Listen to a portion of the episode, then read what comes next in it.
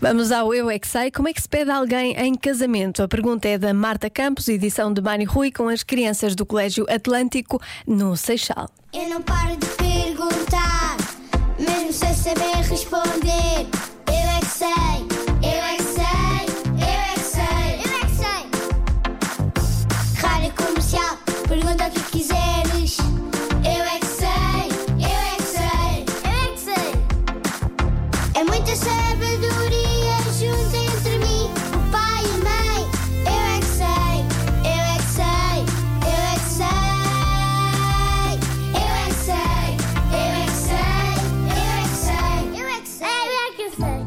Como é que se pede alguém em casamento? Por favor, pode dar um anel ou fa- fazer assim coisas comigo.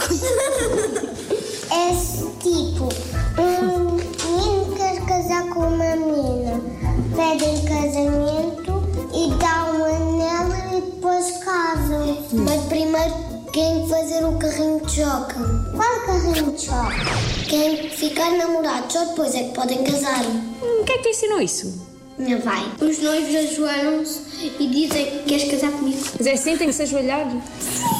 Primeiro, eles têm de ser namorados para depois casarem, mas ela tem de ver se pode não aceitar ou pode aceitar. E se ela não aceitar, não casa. Há meninos que podem casar com meninos e há meninas que podem casar com meninas. Para pedirem casamento, primeiro tem que reconhecer bem, depois falamos, quando eles já estão com excesso de amor, eles pedem-te casados. O que é, que é isso do excesso de amor? É quando já estiverem a querer namorar e, e gostarem de um do outro. E já, já ficarem combinados, eles depois pedem casamento, dão um anel de noivo e casam. E depois fazem a sua carinha. Fazem o quê? Os bebês. Ah, é? Só depois de casar. Sim. Eu conheço pessoas que não são casadas que têm bebês. Ah, Já. Então, se eu quiser pedir a alguém em casamento, como é que eu vou fazer? Vais viajando pelo mundo e perguntas aos homens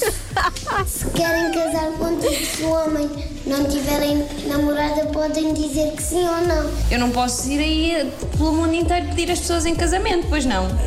Podes pedir a uma pessoa que tu gostas e depois ela pode aceitar. Eu já tenho uma namorada, que foi ela que me pediu. pois, claro. Preciso ser proativa. Isto foi tão bom que amanhã há parte 2.